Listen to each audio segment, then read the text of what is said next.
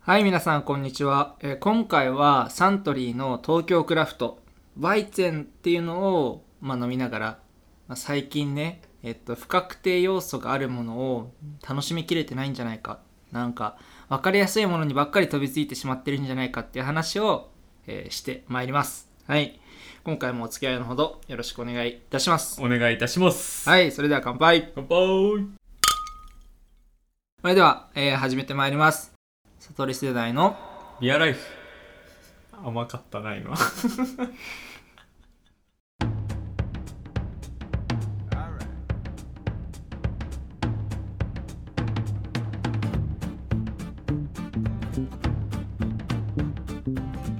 改めまして、レイです。友吉です。よろしくお願いします。悟り世代のビアライフは我々悟り世代の男2人がビールを飲みながらただただ語らうという番組です。その会ごとに決めたビールを飲みながらビールの話や山々話に花を咲かせます。はい。はい。ということでね、あのーなぜこのビールを飲みながらその話をしたかっていうのはまああって話すとして、はい。えーとね、ともかく今回は新しいものとかうん。不確定なものうん。に対する勇気っていうのがなくなってるんじゃないかって話をします酔っ払ってるんで、すごい、すごい問題提起ですよ。はいまあ、特にね私がね自分がっていう話ですよこれはあのー、まあ、凝り固まってきてる感はね、あすごく感じてます。そうだね自分に。でこれ前回の続きでもあるんだよ俺これって実おうおはう俺の中ではねほうほうほう。で前回は、えー、とレイ君が、えー、と1週間2週間前に、うんえー、と飲んだお店の話をしてもらった、うんで俺が今二日酔いになってるのは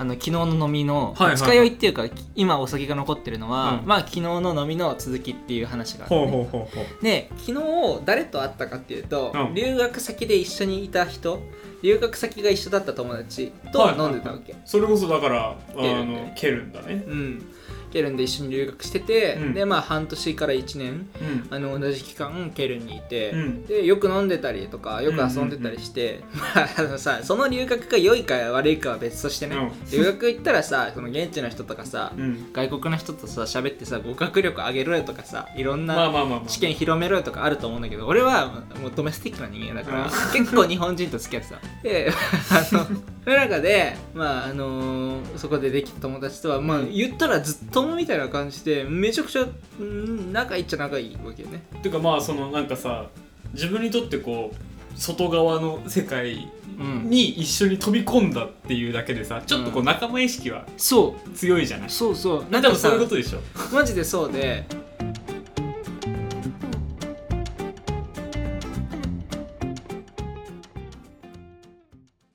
これねちょっと余談になるけど、うん最近どっかの YouTube チャンネルで、うんえっ、と「10エッセンシャルズ」っていうのがやってるのうね、んうんうんそれっていろんな著名人がうん10の自分にとって大切なもの10個を見せるっていう、ああだから点点っていうのはその十十のそ点うねそうそうのエッセンシャルズねそう自はいは分いにとってこうエッセンシャルなもう必要な10個のものを紹介しますっていうのがあはっいはいてはいはい大谷翔平とはいか、えっとラッパーとか、えっといろんな人がやってうてんだからそれこそあの眠る時の枕が大事ですみたいなねそうそうとかとか大谷翔平だったらこのグローブがとかはいはいはいそう枕もあったかもしれないうんわかんないけど、うんわかんないけどそう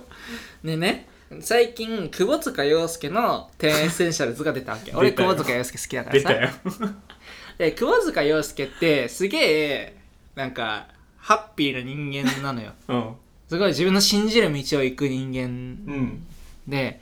で出てきたもの最初に出てきたものがなんか酵素水みたいなや つ酵素のなんかドリンクみたいなものだったらねはいはいでなんか断食しててもこれは飲めますみたいなで酵素って腸にすごく効くから、うんで彼は腸活っていうのをね、うん今推してるからね、うんであの腸にはこういうのが良くてみたいな、いはいこれ始めるすごい独特な回が、はいはい久保塚洋介の回だったんだけど、 でねでこれがちょっとこう思想強めなというかね思想強めうんとかなんかデュポンの、えっと、ライタうんーあのさジッポーみたいな感じをちょんカーンってやってあさのこう開かくかっこいいつけ方があるやつねそうそうカーンって開くタイプのライターねあれがこのそのタバ同じタバコ1本火つけるのにも普通のライターでつけるのとこのカカーンっていう音を聞いてからうんつけるのとでは意味合いが違うみたいな話とかをするような、はいはいはいはいするような回で俺はもうもう久保塚洋介に傾倒しているから、あのああいう人になれたらいいなって思っているからあのねすごく面白いなと思って見てたんだけうん、だかどらそのだから酵素水を飲みたいとかではなくてじゃなくてああいう人になれたらいいなと思っててでその中でも響いたのが、うん、響いたって言ったら恥ずかしいんだけどうわあそうなんだって思ってそうなれたらいいなと思ったでのこがうグッときたのがね、うん仲間っていう言葉を多用してるのね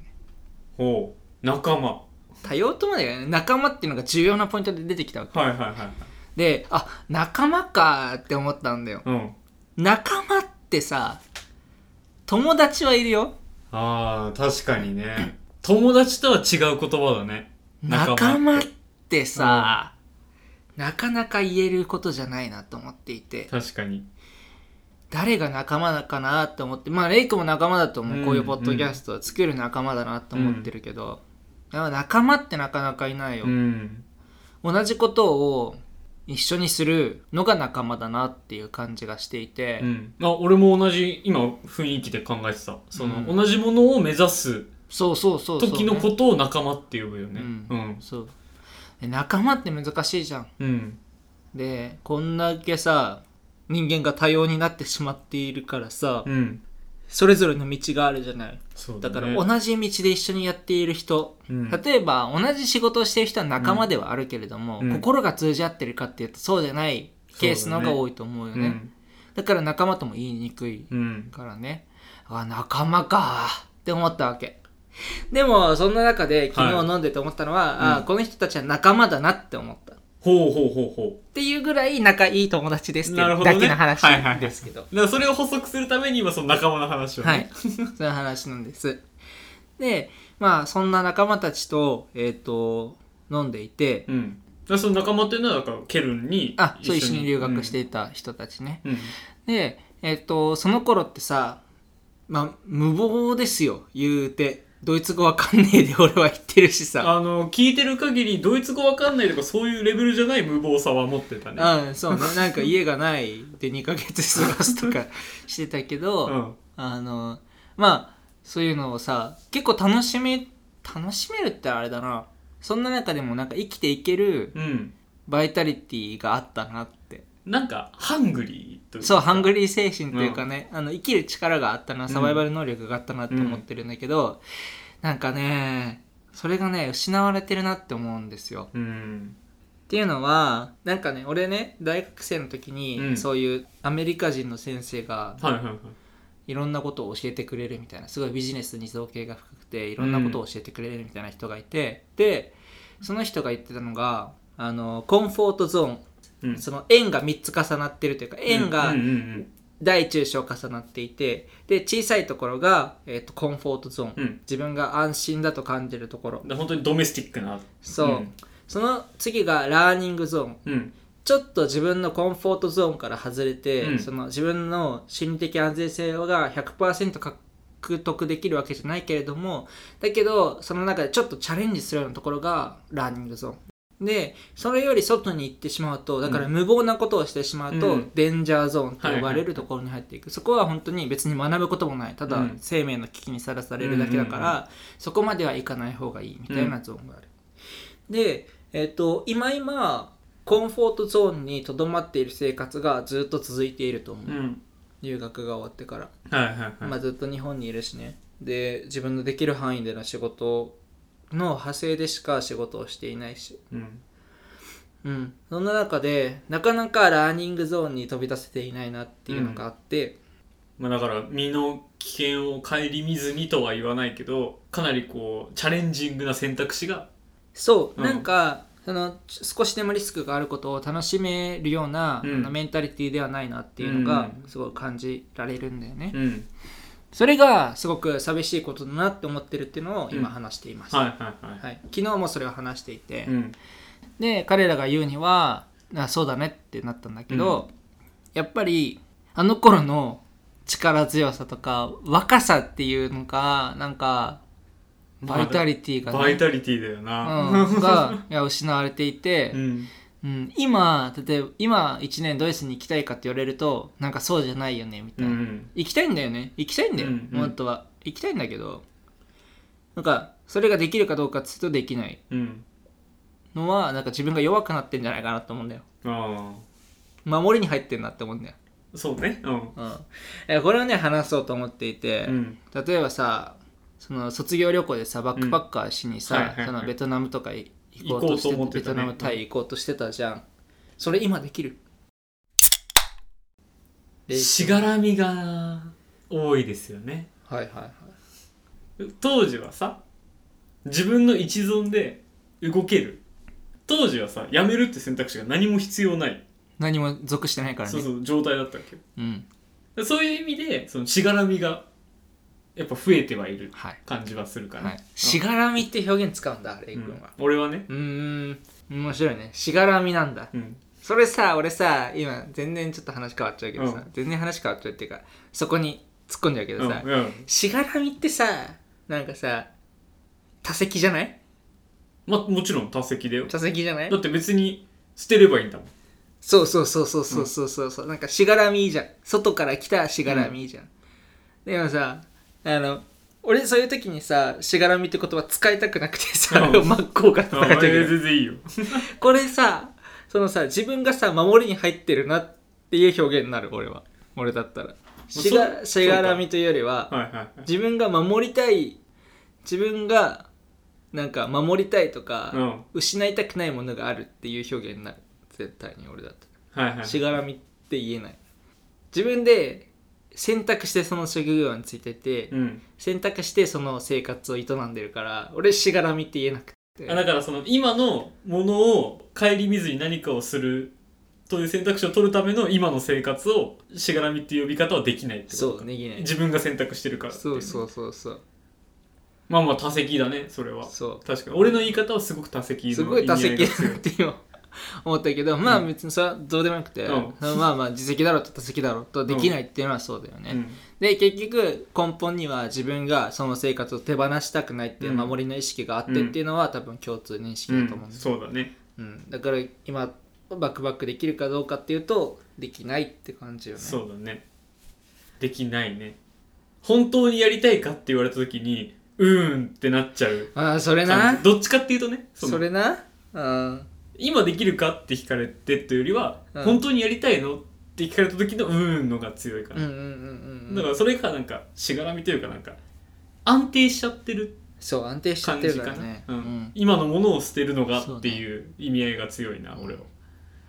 俺がね、うんあのー安定を今安定って言葉はもういいタイミングで出してくれたんだけど、うん安定を捨てるっていうのがね非常に難しいことだと思ってるんですよこれはね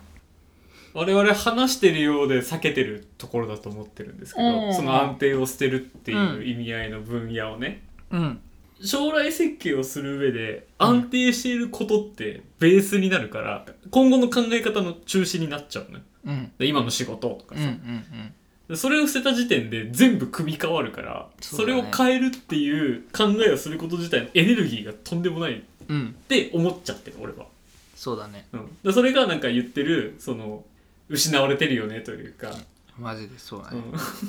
えこれね寂しいんだよな俺 これ普通にえそれは何昨日の飲み会でも寂しいよねって話になったの寂しいよねって話してないかもしれないあいやいやそうだよねってなったと思うあーそうだよねいやなんかいやできなくなってるよねって、うんあの頃できてたことできなくなってるよねっていうはい話はしてたけどでも帰り道にあこれって寂しいよねって思ったっていうのは思っ覚えてる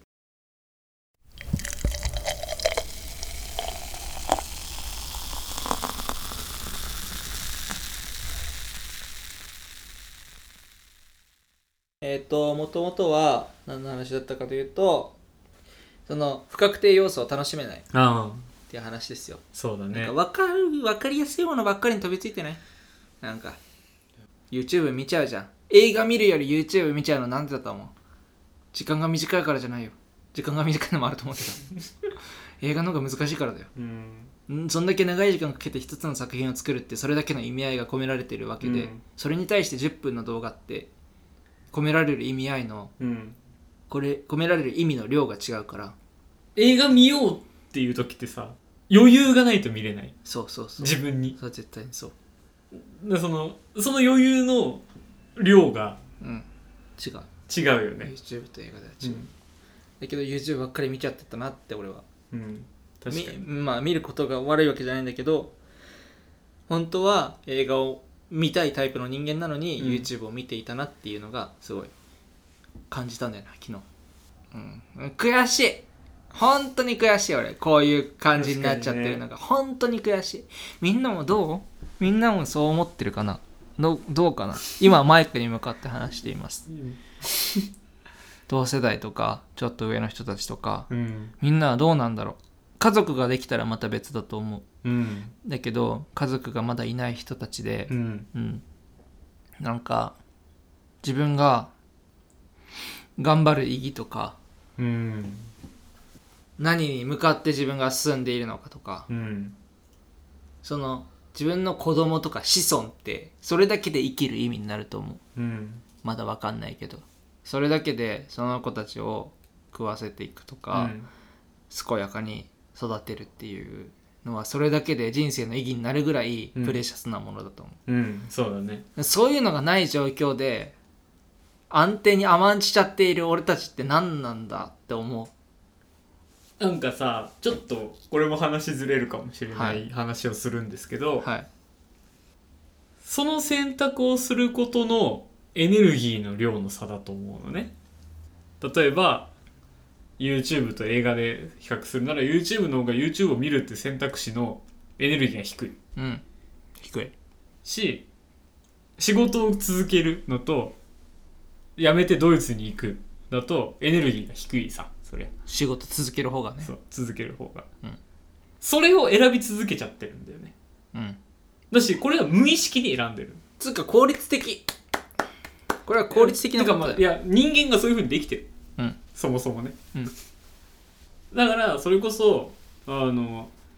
子供がいて家族がいてとかだとそもそもの目的とそれが合致するからうん迷う必要がないというか、うんまあもちろんその上でいろいろ選択はあるけどさ、うんっていうのはあるけどなんかそのエネルギーの差な気がするんだよねで、うん低い方を選び続けてしまうといううん差がうんそういう意味でさ与えられるものってさうんなんなんでもいいよ昇給昇格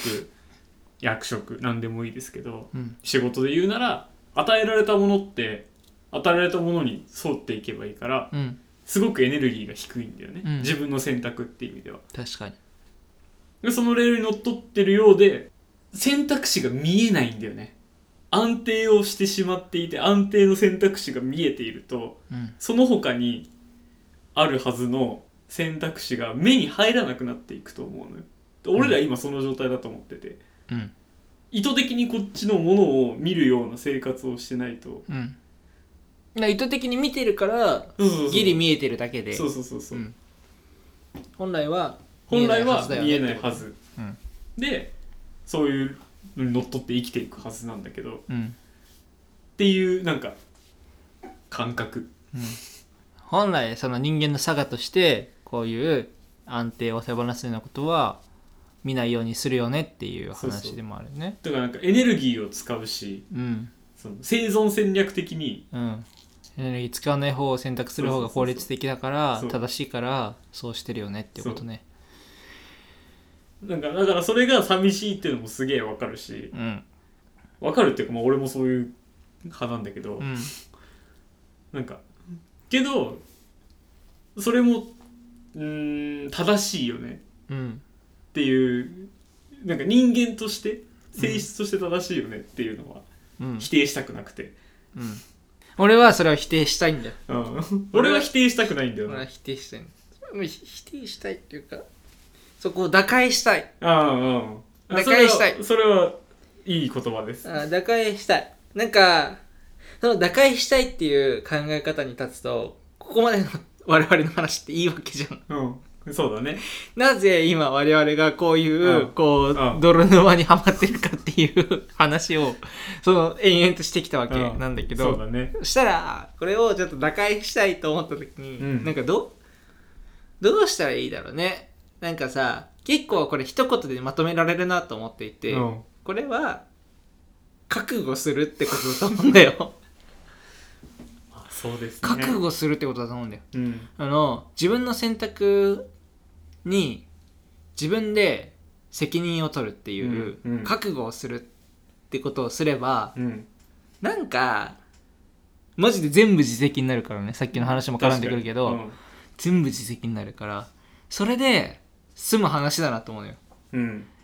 どんだけその自分などんだけ失敗してもどんだけ成功しても自分、まあ、成功したら他人のおかげって思うと思うんだけど、そのどんだけせ失敗しても自分のせいで思える覚悟が生まれれば、うんうんで自分の力が足りなかっただけ努力が足りなかっただけって思える覚悟が生まれればう、んでその上でこの方向で進んで自分はなんとか成果を出すぞ頑張ってなんとかするぞっていう覚悟が生まれればそれなんか打開できんじゃないかなと思うんだよね、確かに打開打開はできるでしょうんこれがね、うんこれがさ幸せにつながるかどうかっていうのは分かんないんだけどさ、うん失敗したらって不幸につながるかもしれないからそうだね,、ねまあ分かんないんだけどさなんかそれに尽きる気がしてんだよな覚悟ができるかどうかな気がしてんだよなでその投げやりであってはいけないじゃん覚悟だからうんその全てマイナスの方面も自分が被るということが覚悟だと思うんだけど、はいはいはい覚悟だよ覚悟だよね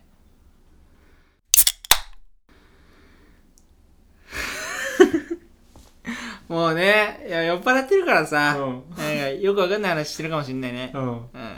うんだけどさ、うん、で酔っ払ってるからななんかこのポッドキャストの性質性質上さうん基本酔っ払ってる状態で話さなきゃいけないじゃん、うん俺は特にねうん俺もそうだけどだからさ、もうそんな、こんなの聞いてさ、 もうこいつら何を言ってんだバカと思う人がいるかもしんないけどそさ、うだねん、なんか、いや、そうだよね と思う、そうだよねと思ってくれる人もいるかもしれないね。なんかそうだようん、それか、あるいは酔っ払ってない状態だったら、もっとこう、ちゃんと思考して、うんこう、あの、 正しいことにたどり着くと思ってくれる人もいるかもしれないね。そう俺はなんかポップに戻そう戻そうとしていつも失敗してるからあなたはねあなたはさそうそうよあなたはそうよこうこうやって自分自分の発言でこう笑っちゃうのもごまかし笑いだし あなたはねうんそれはもうあの非常に直すべきだと思います よそれはあの酔っ払ってるからついに言いますけど、はいはいおっしゃる通こりれでは編集してて思ってましたこれはあこの人は自分で話してこう紛らわすために笑ってる回数が多いなと あの非常に思ってましてすまああのおっしゃる通りですああのねこれねうん困ったもんで自覚あるんですよあ時間かかるんだ、うあんあごまかしちゃってるなとか思うんだ思いやなんかさそれでさレイ君にそういう笑いを出せちゃうのがさ俺申し訳なくてさなんか本当はさちゃんとちゃんと考えてたりするのになんか俺がこういう態度だからなんか詰めるような人間じゃん俺なんかうあまあ詰めそうじゃんいかにもまあまあいかにもねうんだからこの態度のせいでレイ君にこのごまかし笑いをさせちゃってるんじゃないかと思って俺結構ねずっと悩んでんねこれはあそれはねでも考えすぎだわそれをね友吉が気にしてるだろうなというのもうんなんとなく思っててけどまあ中学の時から一緒なんだよな俺あかもしんない、ううんんそんなイメージはあるそんなイメージはあるだからそれがね性質になってるだろうね、うん別にそれがなんか悪じゃないし、ていうかまあその俺なりの逃げ方なんだと思うう、ん、はいまあそんな感じでこの回がオクラになるかどうかは編集者にかかっていますうんじゃんけんしますかじゃんけんしますか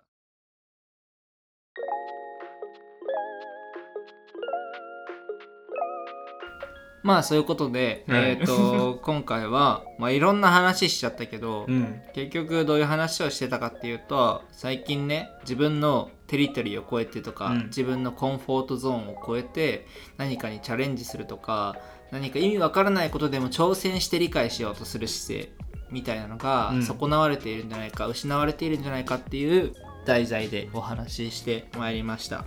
で我々の手元にあるのは、ええっとサントリーの東京クラフトバイゼンというビールです、えっとこれはあの東京クラフトっていろんな、あのシリーズがあって、うんペールエールとか IPA とか季節によっていろいろ出てたりするうん感じで、えっと、東京武蔵野天然水のビール工場っていうところで作られているっぽいです、えっと、今回のバイゼンっていうのはうんあのあんま期待してなかったんですようんなんか大手の白ビールってあんま期待しない方が良いじゃない、うんそうだねうんなんだけどしっかりバイゼンだったねちゃんとバイゼンだったうんでバイゼンって本当のドイツのバイゼンってもうちょっときついうんなんかそうだね麦がきつくてなんか、うん、植物臭がする感じがするんだけど、でもそれを極力抑えてある程度飲みやすいように、あの抑えてあるようなビールですと。で白ビールって基本なんか女性も飲みやすいみたいな感じの、うんなんか売り文句で売られることが結構多いと思ってるんだけど、でも本当の白ビールとか本当のバイゼンってそういう感じじゃないから、うんそうだね普通の普通のピルスなのが飲みやすいから絶対にと思ってるからなんかそういう売り文句でそういう期待感でバイゼン飲んだらちょっと失敗するなと思ってるのでそこだけ注意です、うんだけどバイゼンはバイゼンですごく美味しいんですよ、うんそれはこれのこの白ビールは白ビールの世界があって、うんそのこの麦缶の出し方とか、うんその復原料の出し方とか、うん、繊細なものなのでまあその走りとしてそのこう入り口としてうね、んこれ手に取りやすいビールを飲んでみるのはありなんじゃないかなって思ってますでバイゼンで言うとドイツのバイゼンっていうのがすごく有名だから、うん日本にも取り寄せられるし、うんあとは日本のこうちょっと品揃えが多いところでも買えるので、うんそういったところで、えっと、まずはこれを飲んでからその次に本格的にドイツのバイゼンを飲んでみるみたいなこともしてみたらいいと思うそんなビールでしたでこれねあのネタバラシ的なことなんですけど、はいはいはいなんでこのバイゼン東京クラフトバイゼンで、えっとこういううーんと自分の知らないこととか、自分のコンフォートゾーンを超えて挑戦することに危機感が生まれてきたんじゃないかって話をしたかっていうのがここに出てますはいはいこれレイ君にも話してないまだあれ俺聞いたかなえっ、とねこのパッケージに「東京はずめにフェイシーズ」って書いてあるんですね、うんで、えー This beer reflects the culture in Tokyo ってことで、うんえっと、東京はたくさんの側面がありますと、うんたくさんの顔がありますでこのビールはそんな東京のカルチャー文化をうんこう反映していますよっていうことを書いてあるんですねでねこんなたくさんの面を俺たちが本当に見れているのかっていう話です よ見れてないんですよ見れてなないんんですでよ見れてないかって俺たちに余裕がないからうん余裕がないからなんですよ本当はたくさんの側面があるんですよであらゆる人にあらゆる物語があるんですよ、うんでもその一つ一つを見るような余裕が俺たちじゃないんですよでえっとこれって本当はこれがコンフォートゾーンを外れるってことななんじゃないかなってちょっと発想したので、はいはいこれを飲みながらこういう話をしていますうん本当はいろんな人の背景を知ったり物語を知ったりした方がうん面白い豊かになると思ってるけど、うんそうじゃなくて我々には余裕がないからこういった確執的確一的な生活を送っていると思うそんな現状に、えー、と問題提起してなんとかしていきたいなってうだつの上がらない会話をしたのがこの回でしたそうですねはいはい。そんなこんなで悟り世代のビアライフではお便りやご感想を概要欄のお便りフォーム、Twitter のハッシュタグ里ビアで大募集しております。Twitter と Instagram どちらも悟りアンダーバービアライフでやっておりましてこちらもフォローをお待ちしております。ということで今回も聞いてくださってありがとうございました。はいありがとうございましたはい。皆さんも素敵なビアライフをお過ごしください。それではまた次回お会いしましょう。バイバイ。バイバーイ